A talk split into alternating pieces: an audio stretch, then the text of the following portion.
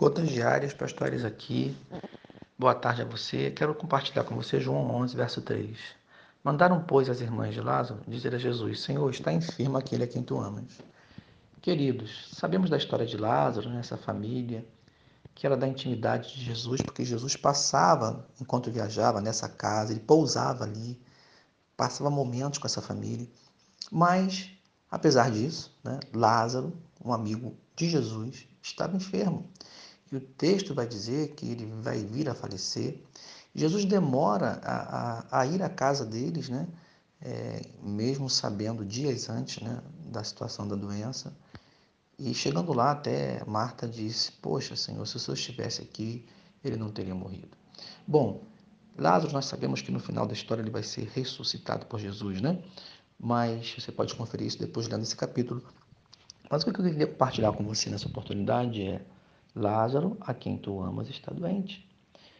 Queridos, as aflições, elas não são uma negação do amor de Deus por nós, do amor de Jesus. Você que está aí passando por uma tribulação, por uma necessidade, por um rompimento de relacionamento, seja o que for, querido, por uma perda de um ente querido, olha, Deus não deixou de te amar, Jesus não deixou de te amar.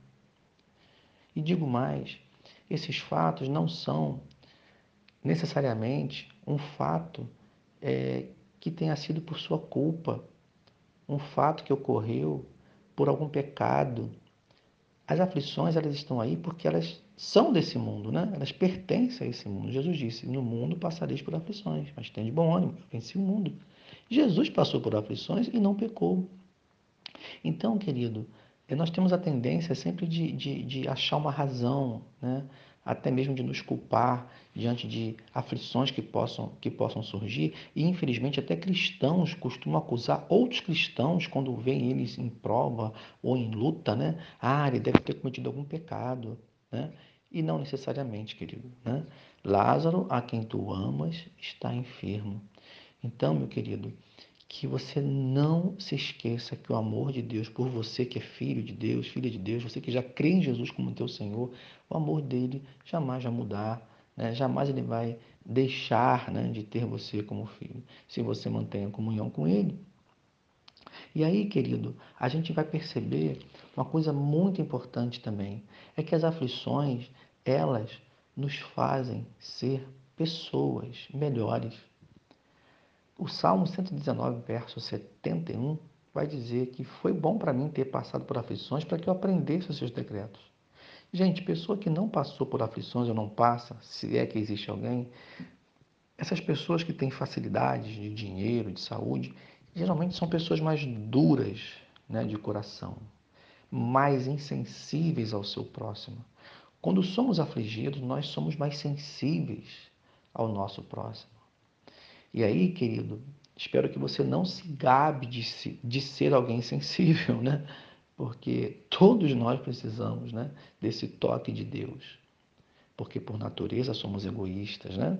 Então as aflições elas fazem isso, elas nos tornam pessoas mais maleáveis, pessoas mais perceptíveis das, das questões dos outros, pessoas mais amorosas. Então, não se queixe das aflições não se queixe das perdas. A terceira coisa que eu queria que você observasse é que nessa passagem do capítulo 11, Jesus vai responder no verso 25 para as irmãs né, de Lázaro, assim: Eu sou a ressurreição e a vida. Quem crê em mim, ainda que morra, viverá. Olha que lindo, né? Elas estavam ali entendendo que se ele estivesse lá, ele não teria morrido, mas, mas como ele não estava, nada podia ser feito. E Jesus então fala uma verdade que elas não conheciam. Quem crê em mim, ainda que morra, viverá. Elas até é, sabiam né, da teoria, né? É, elas sabiam que, que no final de tudo, né, é, Jesus iria ressuscitar e tal, as pessoas né, que, que são dele, né? mas o que elas não alcançavam é o tamanho do poder de Jesus. Jesus, naquele caso específico, ia ressuscitar Lázaro ali e agora, né? E como nós sabemos, foi isso que ele fez, né? Mandou tirar a pedra lá da, da caverninha e disse: Lázaro, vem para fora. E ele vem, né? Todo atado, né? E, e, enfim, Lázaro sai vivo de lá, ressuscitado. Então, querido, elas aprenderam na aflição uma verdade que elas não conheciam. Mas não só aprenderam, elas apreenderam. Aquilo se tornou parte delas, porque foi uma experiência dada por Deus.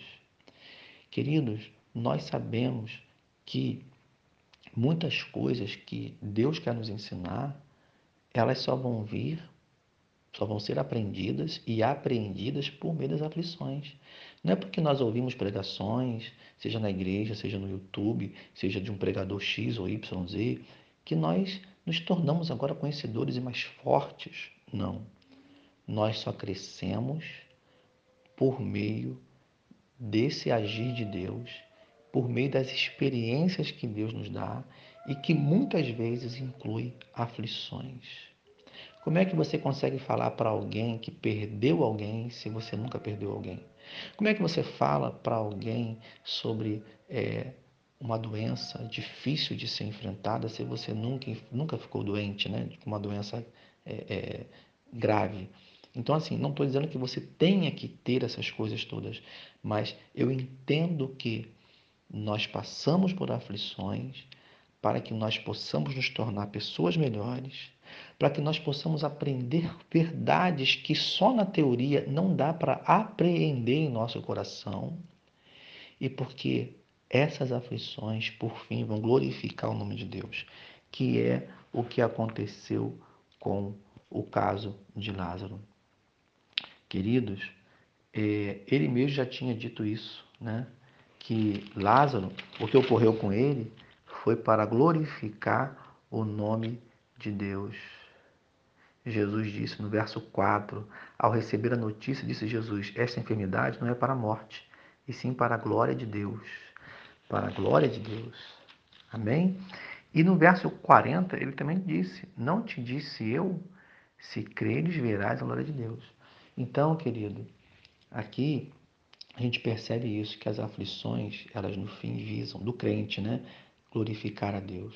Não estou dizendo que um morto vai ressuscitar, quem está doente vai ficar curado. Não necessariamente. Mas como Charles Spurgeon fala em um de seus livros, né? que se nós passarmos por uma enfermidade, por exemplo, e vamos passar provavelmente, né, que essa enfermidade se torne algo que glorifique o nome de Deus, que as pessoas vejam como Deus nos consola na enfermidade, que as pessoas vejam a nossa confiança em Deus na enfermidade. Então, na tua aflição, que as pessoas vejam a consolação de Deus na sua vida, que na tua aflição, que as pessoas vejam, que as pessoas vejam o quanto Deus ama você e o quanto você confia nele. Amém, querido? Já fui, já falei demais hoje, né? Que Deus te abençoe. Ele te ama. Em nome de Jesus.